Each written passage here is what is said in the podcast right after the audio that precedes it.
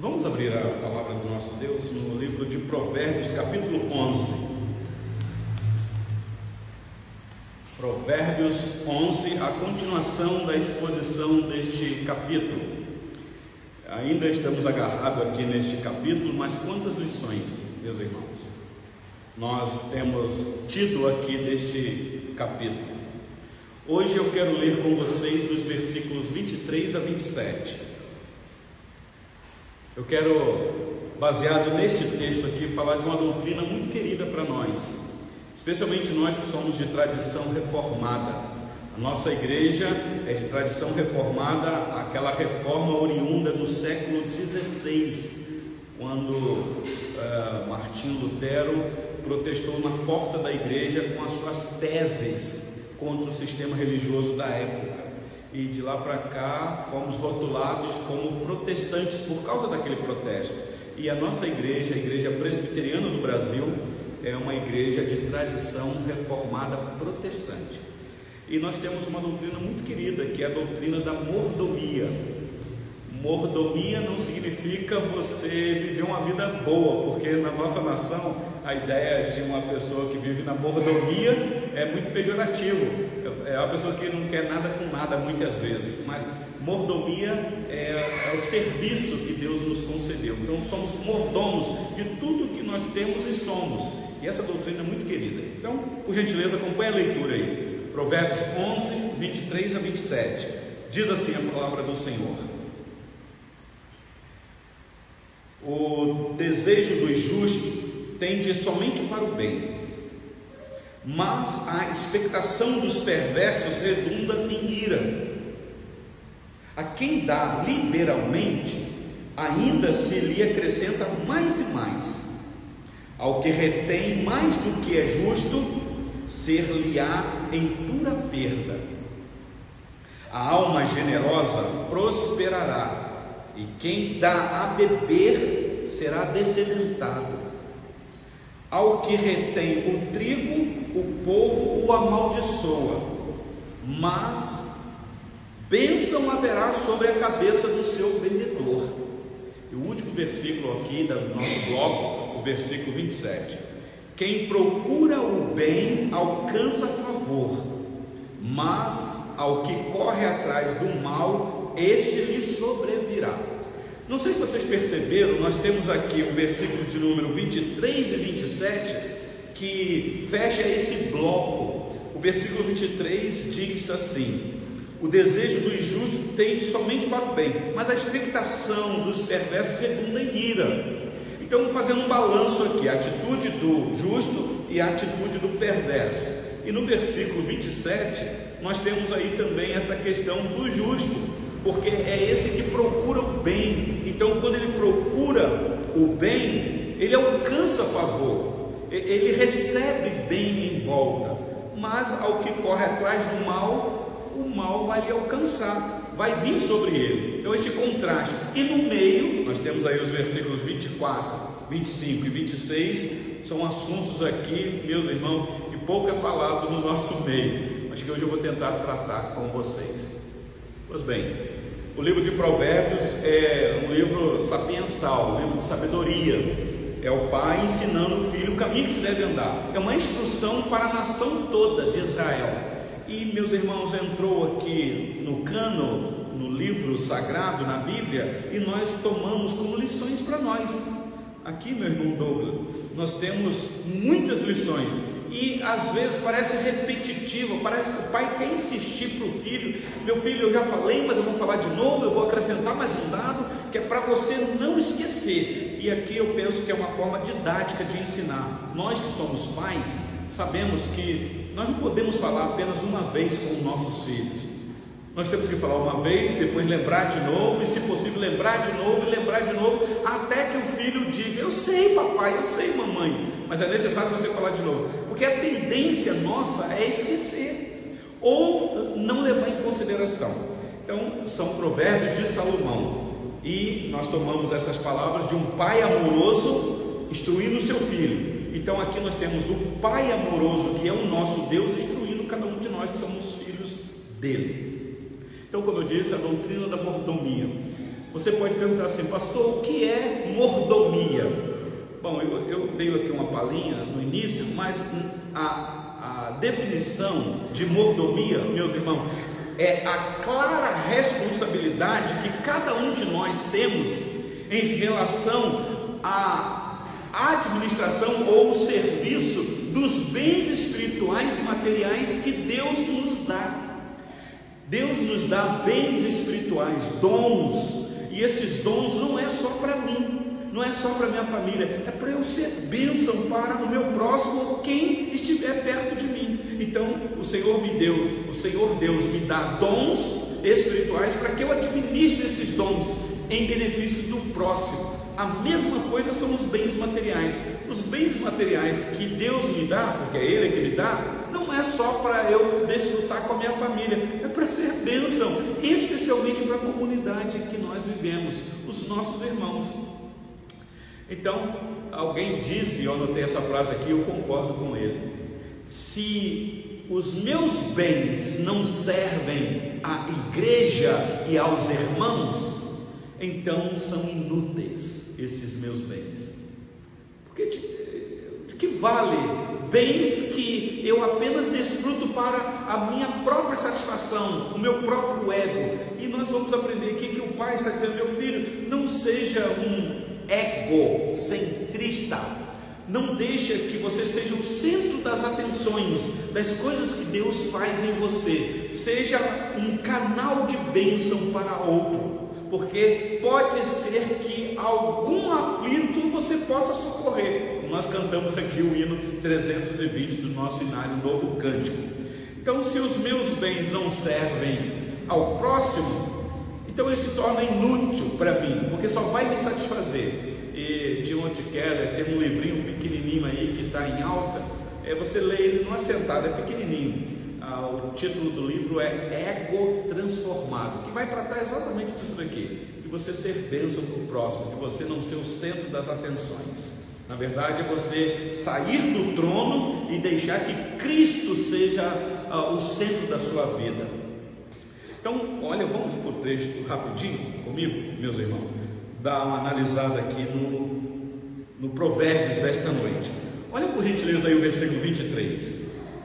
O versículo 23 vai falar de, de desejos nossos, meus irmãos, e esses desejos têm que ser desejos que foram transformados, desejos que foram é, é, tomados por Deus e se tornaram santos. Olha aí o versículo 23.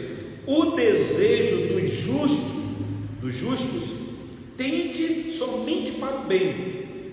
Quando nós andávamos nas trevas, como filho de Adão, os nossos desejos inclinados para o mal. Então nós desejávamos aquilo que não agradava o Senhor. Só que agora fomos justificados, porque o justo aqui não é justo por natureza, é alguém que foi declarado justo, é alguém que nele foi imputada a justiça de outro. E nós sabemos que na nossa tradição reformada, nós amamos tanto a doutrina da justificação também. Quando Deus mediante a obra que Cristo realizou na cruz do Calvário, imputa em nós a justiça de Cristo. Então o Senhor Deus pega o seu único filho, o único justo, e aplica a justiça dele em nós, meus irmãos, mas de uma forma tão dolorosa, tão sacrificial, um sangue que foi derramado de maneira é, terrível naquela cruz do Calvário. Então agora somos justos, então o pai está dizendo: meu filho, o desejo dos justos tende somente para o bem, não pode desejar mal para quem quer que seja, ainda que seja para o inimigo. É, é, nós vamos ver aqui para frente que é, ele dá uns lampejos assim, mas ainda que o meu inimigo venha a mim, o meu dever é dar de comer para o meu inimigo, e comida boa. Se ele tiver sede, dar de beber água também boa. Então, está aí o desejo dos santos são frutos que glorificam a Deus, frutos bons, meus irmãos. Mas a expectação dos perversos redunda em ira. Aqui não é que o pai está dizendo que o filho não possa ficar irado, porque nós temos textos no Novo Testamento que nos orienta a irar, mas não pecar. Não que deixar o sol se pôr sobre a nossa ira, mas a ira, meus irmãos, faz parte do nosso temperamento. Só que o perverso, como está aí, é uma ira que domina ele, é uma ira que vai fazer ele praticar o que é mal. O justo não, o justo até fica irado também, mas a ira dele é dominada, porque ele foi domado, ele aprendeu com alguém que é manso e humilde de coração. Então o justo pode ficar irado, mas a ira dele é uma ira santa, por causa do santo que morreu por ele. Deu para vocês entenderem? Então não há problema nenhum de vez em quando você ficar com raiva, de você sentir que foi é, é, penalizado injustamente, e se no teu coração vem um sentimento de revolta, mas você sabe que você teve o seu ego transformado. Então você, como justo, agora você não vai praticar o mal com aquela ira, você vai praticar o que é, é bom, vai praticar o bem ao, ao teu próximo. Então nós temos aqui desejos santos. Mas olha o versículo 24, e aí ele entra no assunto agora. Versículo 24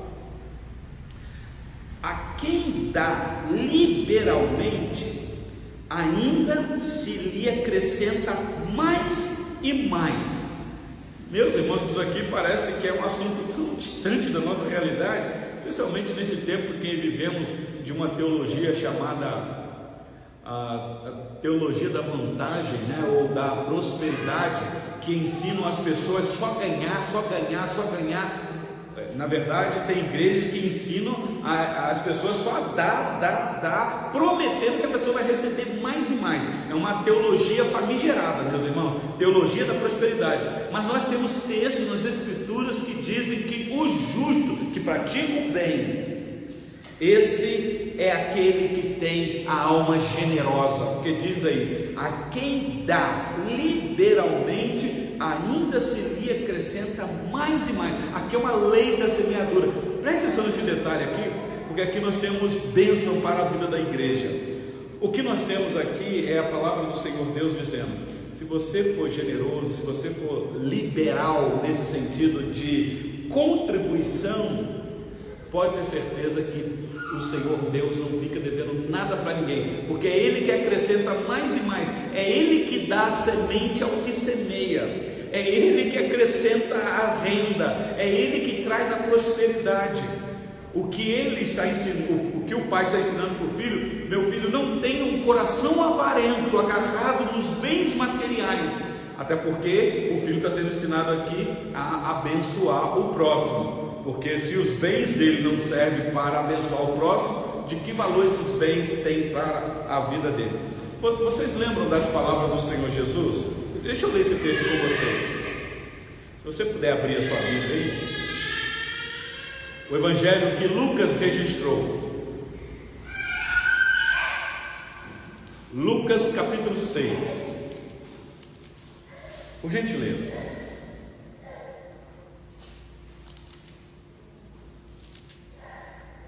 Lucas 6. Deixa eu ver qual versículo eu leio aqui para vocês. Ah, eu vou ler o, o versículo 37 e 38, que fala aqui do juízo temerário. Vocês sabem o que é um juízo temerário? É o juízo hipócrita, é quando você julga e está devendo. O juízo temerário aqui é você fazer um juízo de valor em cima de uma pessoa, mas você cai naquele mesmo julgamento que você está fazendo. Então você tem que tomar cuidado, porque com a medida que você mede, você será medido. Mas não há problema de você fazer um juízo de valor. Há momentos na nossa vida que nós devemos julgar.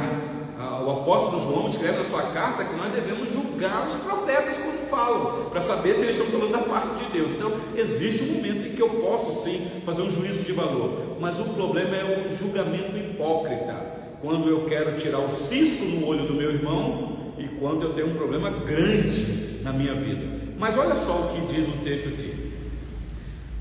Lucas 6, 37 e 38. Não julgueis e não sereis julgados. Não condeneis e não sereis condenados. Perdoai e sereis perdoados. Dai e dar-se-vos-á.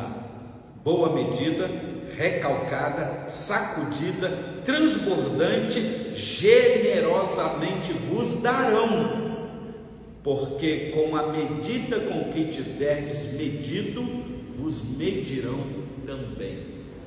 Olha que coisa aqui. Uma vez eu vi um pastor fazer uma figura de linguagem desse, desse versículo aqui, o que significa a boa medida, recalcada, sacudida, transbordante.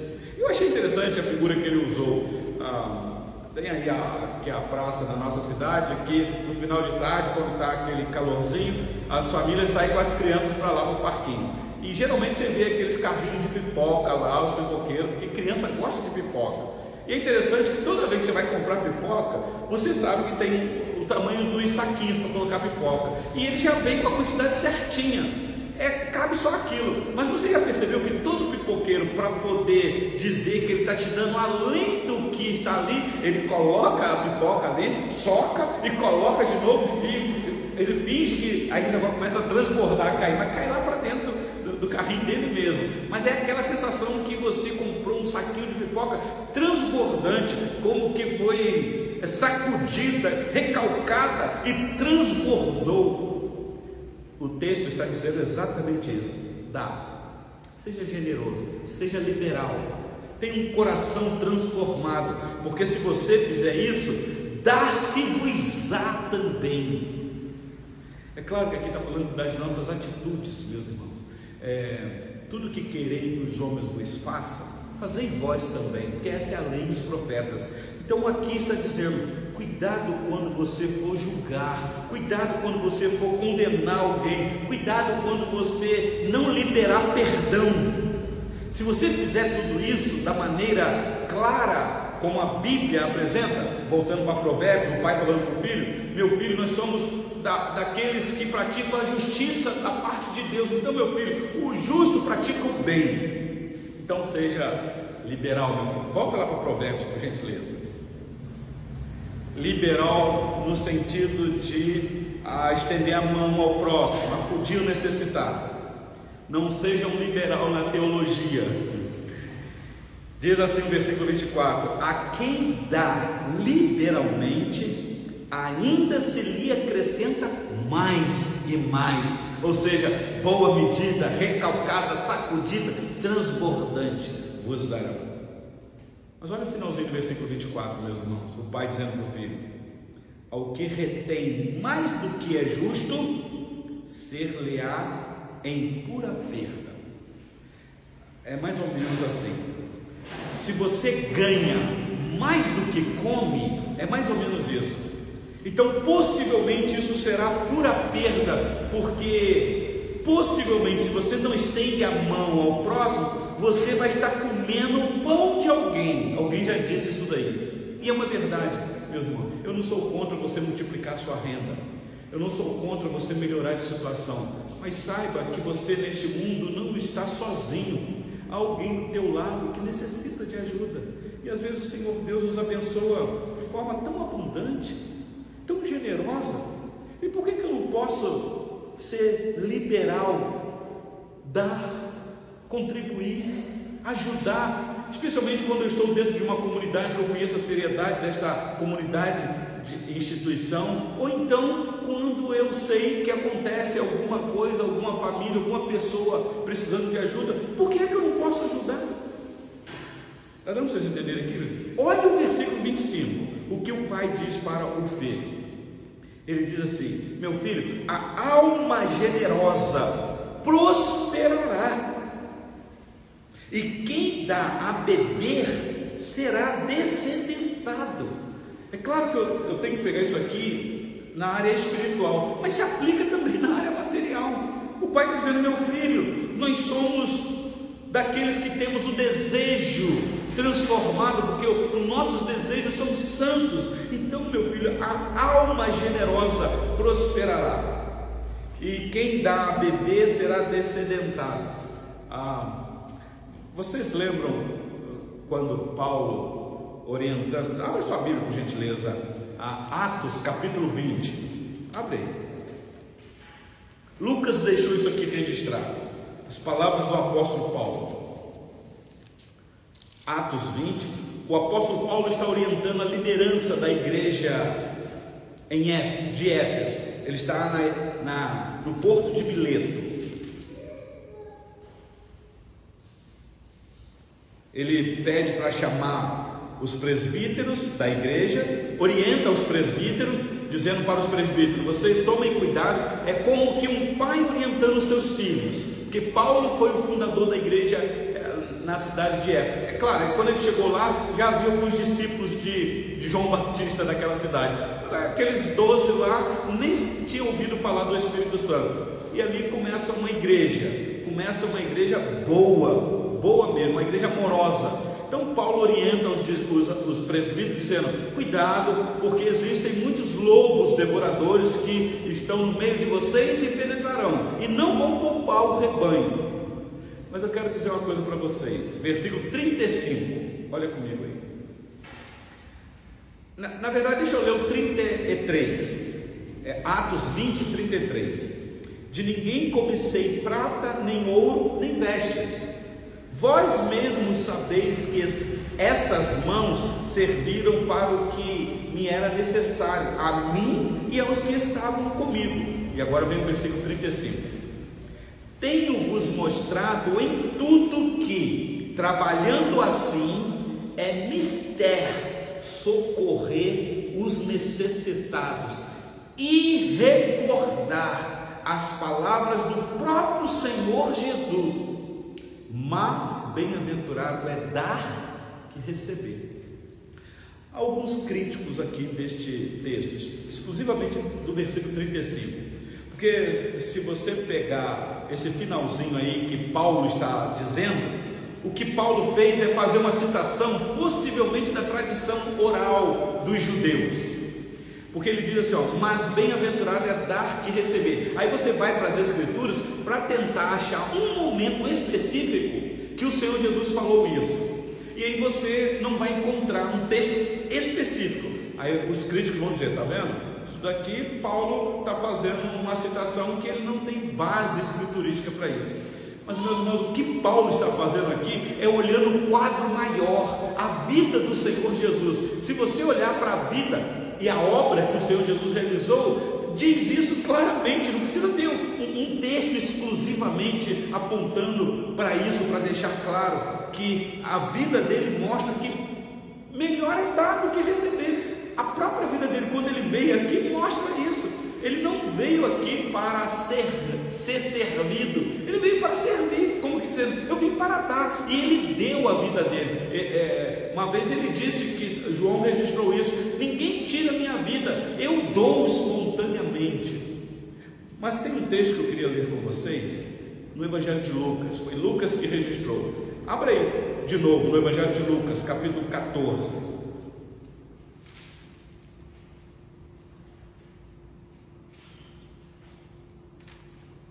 Lucas 14. Só para te mostrar essa realidade. Que às vezes a crítica é feita e as, muitas vezes a gente não sabe como responder. Lucas 14, versículo 13 e 14.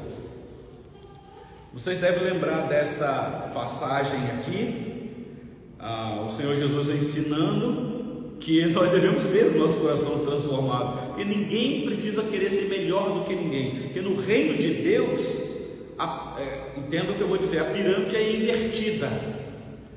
Ah, quem quiser ser o primeiro vai ser o último, quem quiser ser grande vai ser o menor. Aí ele diz assim no versículo 13: Antes, ao dares um banquete, convida os pobres, os aleijados, os coxos e os cegos, e serás bem-aventurado pelo fato de não teres eles com que recompensar-te.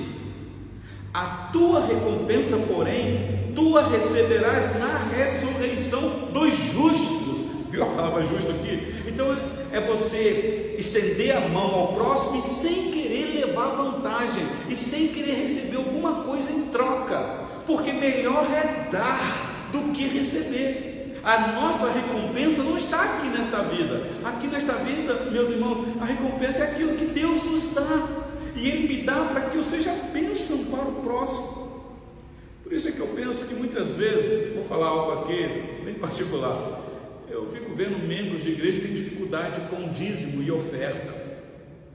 E aí fica com aquela desculpa esfarrapada, dizendo: Ah, mas esse mês, ah, Deus sabe da minha situação. Ele coloca Deus no meio, como que dando uma desculpa para Deus. Eu entendo isso. Mas Deus que sonda os corações, Senhor Deus olha e fala, hum, eu entendo perfeitamente o que é que está acontecendo nesse coração que ainda não foi transformado, o ego está lá, muitas pessoas agarradas aos bens materiais, meus irmãos.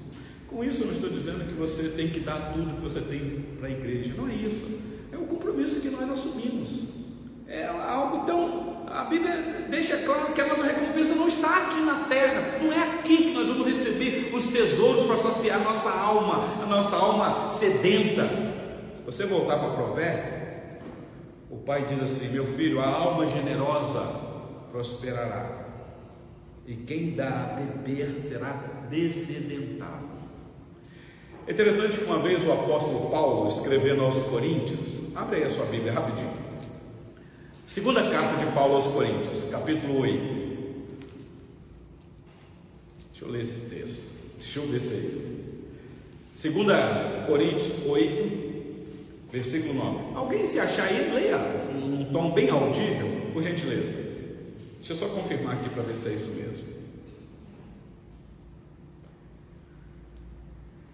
Isso mesmo. Pode ler, quem achou aí? É, 2 Coríntios 8, versículo 9. Pois, pois vocês conhecem a graça do nosso Senhor Jesus Cristo, que, sendo rico, se fez pobre por amor de vocês, para que por meio da pobreza dele vocês se tornassem ricos. Aqui é o exemplo maior final do Senhor Jesus. Paulo está dizendo: vocês conhecem a graça de nosso Senhor Jesus Cristo, uma graça maravilhosa, uma graça riquíssima, e sendo Ele mesmo rico, Pai da eternidade, príncipe da paz, Deus forte, o que é que ele se fez? Pobre, por amor de vós, para que pela sua pobreza e a pobreza aqui, meus irmãos, é se esvaziar da sua glória, é se revestir de pele humana quando ele nasce no ventre de Maria, se torna um homem humilhado nesta terra, rejeitado pelos seus, apanhou demais, foi negado pelos amigos e crucificado, sentenciado a uma morte terrível da época. Que pobreza! Se esvaziou da sua riqueza toda quando ele encarna e está dizendo isso a que vós tornasse rico. E que riqueza essa aqui, meus irmãos, aqui na terra? É ouro da terra? É prata da terra? Claro que não. Aqui é uma riqueza que nós estamos acumulando, meus irmãos, nos céus.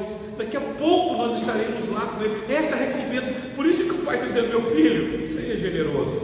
Porque a generosidade é uma fonte de prosperidade.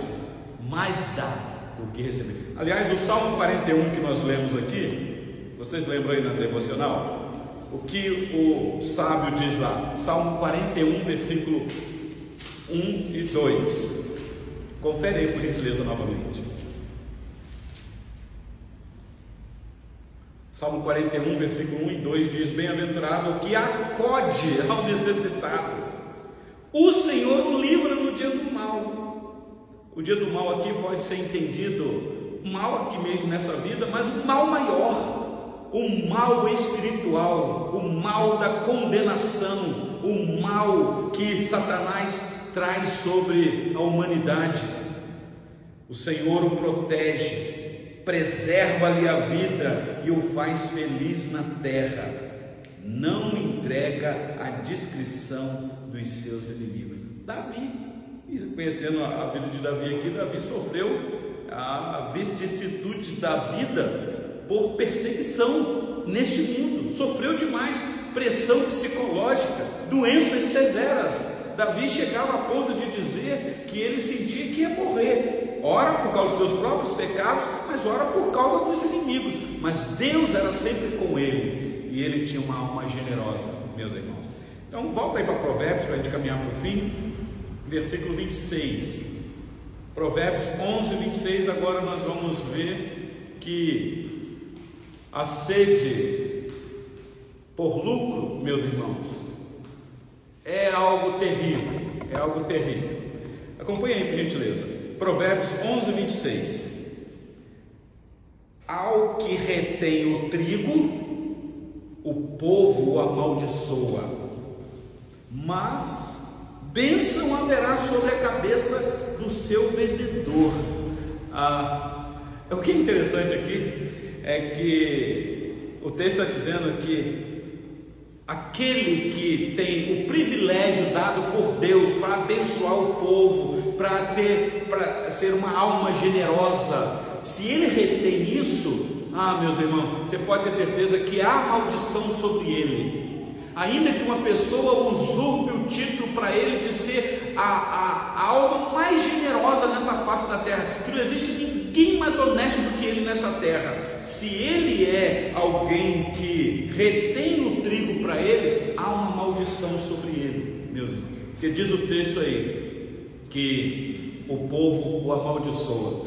E isso daqui se aplica tanto nos governos, governos que ah, são constituídos autoridades que entram lá para poder ter uma alma generosa, abençoar o povo, ah, fazer o que é correto diante daquilo que Deus instituiu, ainda que ele nem tema a Deus, mas é uma autoridade que está lá para poder ser bênção para o povo.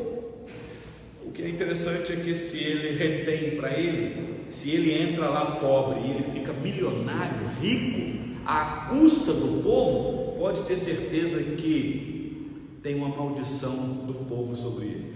É, eu vi aí um comentário de alguém dizendo, baseado nesse versículo aqui, que aqui que está, que a voz do povo é a voz de Deus. Eu não concordo com isso não, meus irmãos. Mas o ponto aqui, o pai está dizendo, meu filho, você toma cuidado, porque aquele que retém o trigo, o povo o amaldiçoa. E meus irmãos, não é isso que você vê na internet hoje? Quando você vê aí claramente políticos corruptos, o que é que o povo faz? É aquilo que eu disse, ele tem que tomar cuidado com o julgamento, mas o povo não poupa, o povo enquadra mesmo, seja o político que for, quem for. Mas para a gente encerrar, meus irmãos, olha o versículo 27, e depois eu vou tirar algumas lições para nós aqui. Versículo 27 diz assim: Quem procura o bem alcança favor, mas ao que corre atrás do mal, este lhe sobrevirá. Isso aqui é tão óbvio para nós, mas às vezes a gente não atenta para isso. Se você fizer o bem, bem vai vir sobre você. E quando eu falo bem aqui, meus irmãos, é o bem da parte de Deus. Ainda que a enfermidade chega, a doença também chega, mas Deus afofa o leito, Deus é com você na cama. Nós lemos aqui o Salmo 41, versículo 3. É o refrigério da parte de Deus quando você pratica o bem, ainda que o mal te atinja, porque nesse mundo nós não estamos isentos das aflições. Quem estava aqui domingo à noite deve estar lembrado aí da mensagem que o pastor pregou. Ele disse que há princípios da parte de Deus para nós que não nos isentam das aflições neste mundo. Até porque foi o Senhor Jesus que disse: No mundo tereis aflições, mas tem de bom ânimo, não pratique o que é mal, seja justo, seja tenha uma alma generosa e pratique o que é o que é o bem ao próximo. E aí então eu serei contigo. Mas, finalzinho do versículo 27, ao que corre atrás do mal, este lhe sobrevirá. Então, meus irmãos, quais são as lições que nós podemos tirar aqui deste, deste texto para nós? Ah, eu coloquei lá no grupo da igreja que nós iríamos é, fazer hoje um estudo baseado numa parte deste, deste livro aqui. É um livro que eu ganhei de um querido amigo e me ajuda demais a ter um pensamento mais contemporâneo sobre as questões econômicas, as questões sociais que Calvino é, viveu na época dele. Então, ele vai fazer aqui um balanço da época passada em Genebra, numa cultura totalmente diferente, numa circunstâncias diferentes, mas que tem aplicações para nós, grandes aplicações, grandes. Por exemplo, eu disse aqui é, sobre dízimo né, e oferta, e a gente, eu, eu particularmente eu tenho dificuldade de tratar desse assunto, porque parece que a gente está legislando em causa própria. Mas eu já recebi vários é, é, é, é comentários e crítica, muitas vezes, dizendo: ah, vocês são legalistas, porque vocês defendem dízimo 10% literal. Bom, meus irmãos, se a gente é legalista porque defende 10%, então se a gente for olhar o Novo Testamento e pegar o princípio do que Paulo falou dos macedônios, então a coisa vai ficar mais, mais feia. Porque o 10% é apenas um princípio, não é uma lei. Agora, se quiser pegar um princípio do Novo Testamento, o princípio lá, meus irmãos, é dar além das tuas posses. É só ler a carta que Paulo escreveu aos Coríntios, quando eles prometeram levantar uma oferta para ajudar os irmãos pobres de Jerusalém. Então, se quiser pegar um princípio do Novo Testamento, nós vamos ter problema. Então, é melhor ficar com o legalismo dos 10% do Antigo Testamento. É apenas um princípio normativo, apenas isso. Então, não, não é uma lei estabelecida que é, é, isso e acabou. Não, mas eu sei que tem irmãos que têm uma alma generosa e que dá além dos 10%. Isso é uma questão particular de cada um. Tem lugar, meus irmãos, que a, a igreja é tão rica, é tão rica num país bem desenvolvido, que os irmãos não podem dar os 10%, que vai ser muito dinheiro. Então tem irmãos que, que dão 5%, e mesmo assim ainda é muito dinheiro. Está dando para vocês entenderem? É uma, é uma questão de coração, voluntário, alma generosa, é o coração transformado, alguém que foi domado e é justo, e é justo. Mas este livro aqui tem me ajudado a administrar a vida financeira. Ah, meus irmãos, como nós precisamos saber administrar a nossa vida financeira? A saber gastar aquilo que nós ganhamos, administrar bem a doutrina da mordomia. Como que eu vou ser um bom mordomo se a minha vida é toda atrapalhada financeiramente? Eu tenho que saber cuidar bem das coisas que Deus me dá, ser um bom mordomo. Vocês lembram de José lá no Egito? Quando ele chegou na casa de Potifar, o menino teve destaque, tudo que ele botava a mão, ele era um bom mordomo. A casa de Potifar era próxima, até que aquela mulher perversa de Potifar lá botou tudo a perder. Mas mesmo na cadeia, a alma generosa de José, a ponto de o faraó chamar ele para o palácio. E meus irmãos, como que José foi um bom administrador? Então nós devemos aprender a na apresentação aqui da primeira edição deste livro, eu grifei aqui uma frase que eu achei interessante. Diz que a contundência dos textos bíblicos é, corretamente interpretados é ímpar em responsabilizar os homens. Preste atenção nesse detalhe. A sociedade e as autoridades constituídas a respeito das profundas e inomináveis injustiças que se verificam nas relações políticas, econômicas e sociais, elas trabalham nesse envolvimento do dinheiro. Por isso é que quando vem uma corrupção, a corrupção é geralmente na área financeira. O dinheiro revela o coração daquele que não é justo. Então as pessoas falam assim: eu não sou a favor do crente entrar para a política, porque ele entra lá e vira corrupto. Não, meus irmãos, é, na verdade, o dinheiro, que é o poder, o poder é o dinheiro, que a pessoa chegou lá para ganhar um salário significativo, vai revelar quem ele é, que às vezes viveu a vida toda camuflado dentro da igreja. E aí o dinheiro mostrou que o dinheiro é o senhor da pessoa.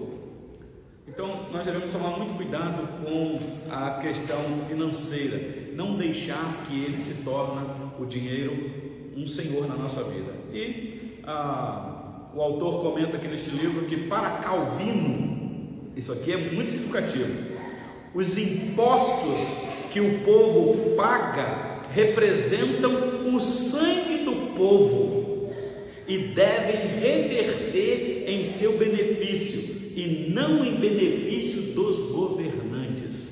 Ah, meus irmãos, se aqui fosse a realidade da nossa nação. Se os políticos soubessem desta verdade de que os impostos pesadíssimos que nós pagamos representam o sangue do povo, suor, claro que sangue aqui é uma figura, é quando você levanta cedo para ir trabalhar e você sua a camisa, você então com o suor do teu rosto você come o seu pão penosamente, mas você paga impostos pesadíssimos. Isso é revertido, meus irmãos, para o próprio povo, pelas mãos dos governantes. Mas o que, é que acontece muitas vezes? Isso nós estamos falando de governantes, mas fala da nossa administração. Como que nós administramos a nossa vida? O pai orientando, meu filho, tenha uma alma generosa. Não seja ganancioso, não. Não seja igual muitos governantes que amam o poder e deixam ser é, corrompido pelo, pelo poder. Então, se você depois quiser ler com calma, é um livro um pouquinho grosso, mas com calma você chega lá, tá bom? O Pensamento Econômico Social de Calvino é, o autor aqui é André Bainer, e um outro livro que eu gostaria de sugerir para vocês, esse é mais fininho, dá para ler numa sentada se você quiser. Se você gosta do sistema democrático, que é aparentemente o mais favorável para uma boa administração, leia esse livro aqui, Além da Democracia. Você vai se surpreender com o que o autor trata neste livro é, parece que ele é um amante da democracia, mas ele faz uma crítica que pesada sobre o sistema democrático. É, é quase que as pessoas endeusando a democracia. Meus irmãos, a democracia não é um Deus, é um sistema, mas é um sistema que muitas vezes pode falhar.